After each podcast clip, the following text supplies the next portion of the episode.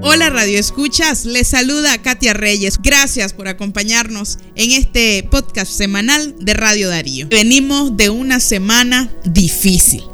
En Nicaragua nos encontramos entre la amenaza de un rebrote del COVID-19, entre el asedio y la escalada de violencia en contra de los medios de comunicación. Como si fuera poco, nos encontramos ante la violencia en contra de las mujeres y en específico en contra de las niñas. Como medio de comunicación esta semana no escapamos a la represión y el asedio policial no faltó en Radio Darío. Y esta vez de lo que queremos hablar es de la pandemia, pero no de la pandemia del COVID-19, sino de otra pandemia que hace años hace presencia en Nicaragua. Esa pandemia se llama violencia hacia las mujeres, pero más específicamente hacia las niñas. Les invito a quedarse en nuestro podcast semanal Nicaragua, un país inseguro para las niñas.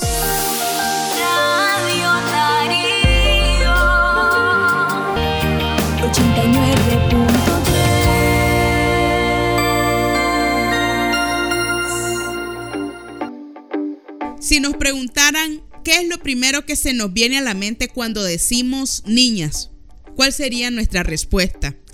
A lo mejor diríamos juegos, escuela, ternura, cuido.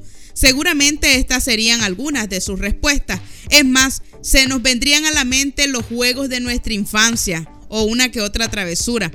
Pero lamentablemente en Nicaragua, cuando pensamos en las niñas, debemos reconocer también algunas cosas que también ocurren, como la violencia, el abuso sexual y hasta la muerte. Y decimos que Nicaragua no es un buen país para ser niña, porque las estadísticas de abuso, por ejemplo, son alarmantes. Solo en el 2018, el reporte del Instituto de Medicina Legal refleja que 1.679 niñas de entre 0 a 12 años fueron abusadas sexualmente, mientras 1.643 adolescentes entre 13 y 17 años también habían pasado por el mismo horror. El 53% de estos abusos son realizados por hombres cercanos a la familia, por lo que el 46% de estos abusos se dan en el hogar de la víctima. Pero hay más datos alarmantes. Y es que cada día dan a luz 5 niñas en edades de entre 10 y 14 años. Las adolescentes también forman parte de los preocupantes números y Nicaragua ocupa el segundo lugar en toda Latinoamérica en embarazos entre los 15 y los 18 años. Las especialistas son claras y bueno, nuestras leyes también. Si una menor está embarazada es porque sufrió un abuso. Y bueno, es válido preguntarse sobre estas estadísticas si son reales o si exageran un poco, pero solo basta con que veamos a nuestro alrededor y que revisemos las noticias. Imagínense que la Organización de Católicas por el Derecho a Decidir entre el año 2019 y lo que va de este año, del 2020, desde el Observatorio del Femicidio, ya registran 17 niñas y adolescentes a quienes sus vidas y sus sueños les fueron arrebatadas por un femicida. Todos los agresores han sido hombres mayores de los 21 años y lamentablemente la mayoría de estos crímenes han quedado en la impunidad. El caso más reciente fue el ocurrido en Mulucucú, donde dos niñas fueron asesinadas. Tan solo un día después también se denunció el abuso sexual en contra de otra niña de 9 años en el Caribe Norte. Para ayudarnos a entender cómo es que se presenta la violencia y por qué los hombres son capaces de cometer estos crímenes en contra de las niñas, conversaremos con Lorna Norori. Ella es psicóloga experta en abuso sexual y violencia de género, defensora de derechos humanos de mujeres, niñas, niños y adolescentes, y a ella le damos la bienvenida. Gracias Lorna por acompañarnos en Radio Darío. Eh, muchas gracias porque tengo esta oportunidad de poder hablar con la audiencia de ustedes. Es muy importante para nosotras en el movimiento contra el abuso sexual poder aprovechar los espacios para, para hablar eh, con todos los sectores sociales del país. Yo quisiera empezar eh, preguntándote cómo podemos entender esta situación de violencia en contra de las niñas. Bueno, eh, efectivamente es algo que, que, nosotras en el movimiento lo hemos venido puntualizando mucho antes del 2018, pero vemos que el 2018 fue un acelerador de esta situación de descomposición social en el país. Y ahora lo que nosotros estamos viendo es que eh, igualmente eh, esta situación, esta crisis social, política, económica en el país, eh, sumada a la crisis de la pandemia, está generando esa condición acelerante de, inseguridad ciudadana, eh, el hecho de que igualmente se estén tomando algunas decisiones que, que, son totalmente desacertadas, desde todo punto de vista desacertadas, como el hecho de liberar en un periodo de dos años a 23.300 eh, presos comunes que ya tienen una pena, que están guardando prisión, que probablemente su pena ha comenzado y que no y que pasando primero por encima de cualquier condición que establecen las leyes para poner en libertad a un reo común pagando pena. Y por otro lado, sin que haya un protocolo establecido para que se lleve adelante este proceso, pues son miles de presos comunes sin explicación eh, que están saliendo en libertad, que ya han salido en libertad. Y el mensaje obviamente no está siendo solo para los, para los delincuentes, los presos comunes que están saliendo en libertad, sino que es para quienes están cometiendo delitos fuera eh, y que no han estado presos, aunque nunca hayan estado presos. El mensaje acá para ellos es, es posible cometer cada vez delitos que no importa qué calidad tengan, porque aquí hay impunidad. O sea, la, carta de la impunidad les está siendo entregada de manera amplia, no solo a estos 23 mil, sino a todos los delincuentes de Nicaragua, para que vayan siempre más allá, sabiendo que aunque lleguen a las cárceles, aunque tengan una pena, un juicio, van a salir en libertad porque hay impunidad en Nicaragua. No pasa nada porque vas a salir más temprano que tarde. Así, básicamente, así. Entonces, obviamente, eh, la, ciudadanía en Nicaragua eh, lo único que está sintiendo es la mayor inseguridad. Hay más asaltos a mano armada, hay más, hay más, hay más eh, crímenes, hay más, o sea, están habiendo más y más cada vez delitos cometidos en la calle, en las casas, en los negocios, pero igualmente contra las mujeres y las niñas. Y como no hay ninguna condición que se diga que haya en términos de efectivamente hacer algo desde la responsabilidad que le compete al Estado, la responsabilidad que le compete hacer en términos de hacer una política pública, pero además de llamar a la participación de todos los sectores, porque si se va a construir una política pública en este sentido, efectivamente todos los sectores tienen que participar, dar su aporte en esa construcción y además tener un compromiso en la aplicación de esa política pública. El Estado por sí solo no puede, no puede resolver este problema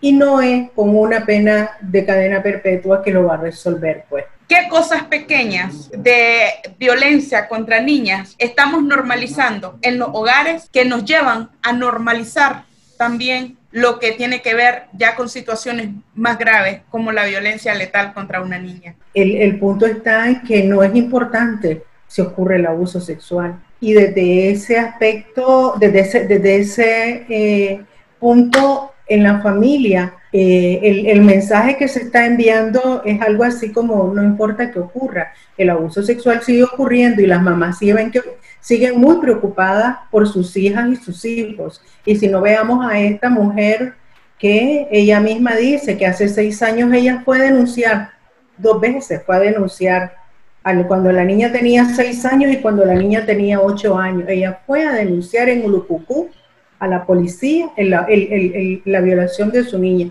y nadie le prestó atención. Entonces el mensaje se está dando de una manera persistente, ¿verdad? No es importante, no es importante. Y por lo tanto, ese mensaje de no, no es importante denunciar, no es importante eh, hablar de esto, no es importante y además se debe mantener en el, en el seno privado del hogar para que nadie lo sepa porque nadie tiene por qué saberlo. Entonces igual ya no es un delito público, sino que ahora ocurre que pasa a ser un secreto en la familia y ocurre que no es importante, entonces ocurre que también puede ser normal. Ese, es el camino ¿no? que estamos llevando en, este, en ese proceso de descomposición social. Por todo lo que hemos logrado leer en las redes, hay una carga muy fuerte que responsabiliza a la mamá, a la mujer, de cualquier forma la terminan responsabilizando. Que si las chiquitas quedaron solas en la casa o si las chiquitas andaban solas en la calle o si es que la madre no las defendió bien, la carga de culpa que se entrega sobre o se deja caer en los hombros sobre la madre sigue siendo alta sigue siendo muy alta y ya lo vimos en las redes sociales con lo que ocurrió con las niñas, ¿verdad? No se estaba señalando al abusador de manera concreta, directa y todas las, todas las cargas sobre ese abusador, sino que se estaba diciendo es la madre la culpable, es la madre porque la madre no las cuidó, la madre las mandó, la madre las dejó en el río, la madre, o sea, esa condición que es histórica también, ahora se está dejando ver con mucha, con mucha más eh, frecuencia en términos de también de responsabilizar al abusador. No, si el único culpable, el único responsable, el único que tenía clarísimo lo que quería hacer con las niñas era el abusador y el que aprovechó la oportunidad para abusar de las niñas fue el abusador. Entonces no podemos decir, ¿verdad? La mamá es la culpable porque las dejó en el río. No, si es que yo lo, lo, decía con la lógica que tiene el sector rural.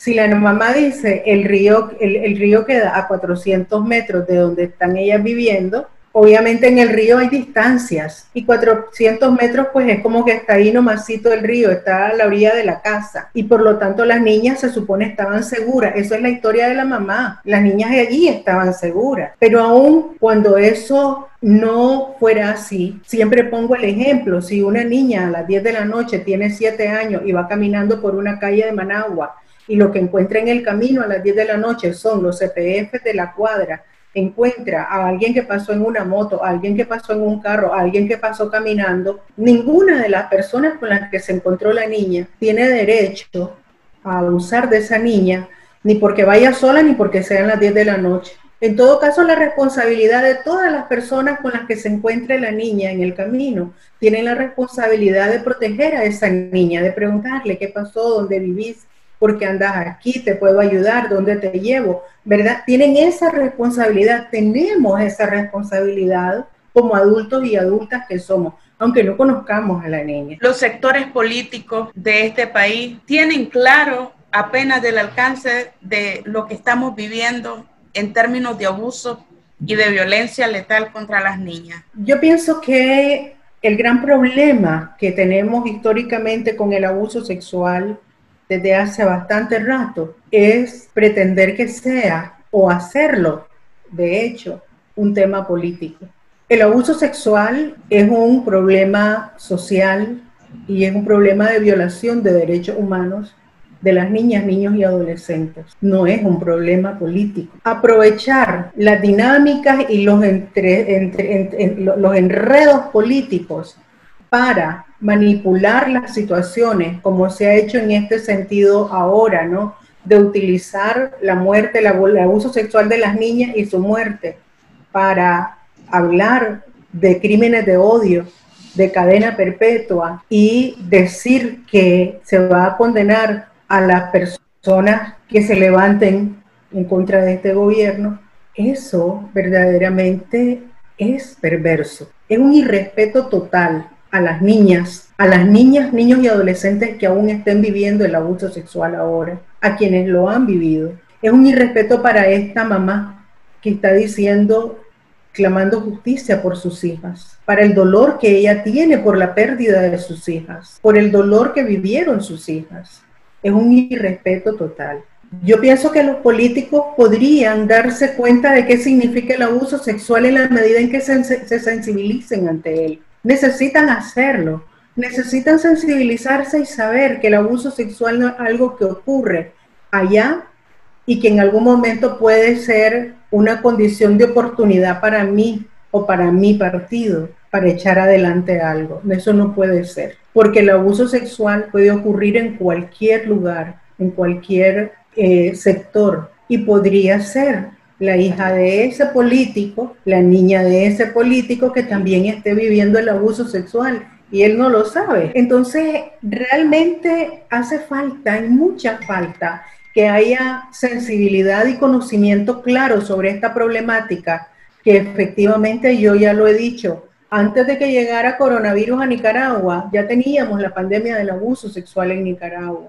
Entonces, es algo tan histórico, está frente a nuestros ojos, está ocurriendo, pero hace falta conocimiento que tiene que ver con desmitificarlo y tiene que ver con sensibilidad humana. No me quiero ir de esta entrevista quedándome con, con, esa sensación de pesimismo, sino más bien nos gustaría que nos dé algunos tips o algunos puntos, cómo nos encauzamos, Lorna, en una sociedad, en convertirnos en esa sociedad que cuida a las, niñas. A mí me asombró mucho que, que yo comencé a recibir llamadas el lunes desde muy temprano, mensajes, llamadas de, de muchos lugares, de otros medios de comunicación, y eso a mí me dijo, Realmente la gente está sedienta de saber qué hacer.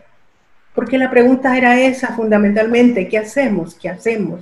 Hagamos algo, hagamos algo. Entonces a mí eso me, satisface mucho, porque, porque el hecho mismo de que como movilización social logremos hacer algo. Y esto no tiene que ver con que, con que vayamos a, a, a cometer delitos porque realmente se trata de proteger a las niñas y a los niños. Se trata que desde la escuela la maestra tenga mejores herramientas para saber cómo preparar a sus niños y a sus niñas en el aula para que puedan saber cómo huir del abuso sexual y buscar ayuda, cómo utilizar la fuerza de su voz, Ocurre que igualmente si hay, si hay sectores como la empresa privada o los medios de comunicación, y a mí siempre me alienta el, rol de los medios de comunicación porque se movilizan, porque actúan, porque empiezan a ver en esto, ¿verdad? El, tema de cómo estamos ante este horror. Y fueron los medios, las, las mujeres y hombres de los medios que me llamaban, que me decían, es que quería hablar con usted, mire, bien difícil, esto es un horror lo que está pasando. Efectivamente sé que estaban, ¿verdad?, muy conmovidas con lo que había ocurrido con las niñas. Entonces, es, eso a mí también lo veo desde la parte más positiva de cómo me alienta, de que es posible desde la sensibilidad humana seguir haciendo más y poder darle a las familias, a las niñas y a los niños, poder darle a, los diferentes sectores de la sociedad esos elementos que en los que podemos intercambiar información, conocimientos, experiencias sobre este tema, pero que también podemos generar nuevas acciones para la protección de niñas, niños y adolescentes. Eso me alienta. Y dentro de todo lo negativo, como digo, que ha pasado, eso ha sido un factor muy, muy positivo. Muchísimas gracias, Lorna, por esta entrevista que nos ha brindado. Imaginamos que no has dejado de, conceder entrevistas a diferentes medios y te agradecemos esta intervención para Radio Darío. Gracias a ustedes, muchas gracias. Nos estamos viendo siempre. Un abrazo.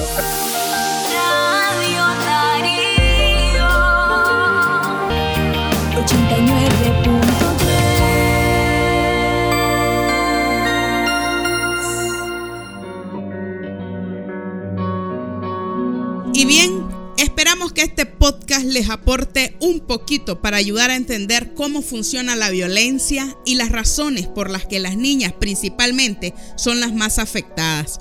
Nosotros aquí en Radio Darío condenamos la violencia y agresiones hacia las niñas y nos sumamos a esas voces que gritan, las niñas no se tocan, no se violan, no se matan. Estuvo con ustedes Katia Reyes. Gracias por habernos acompañado en nuestro podcast semanal en Radio Darío.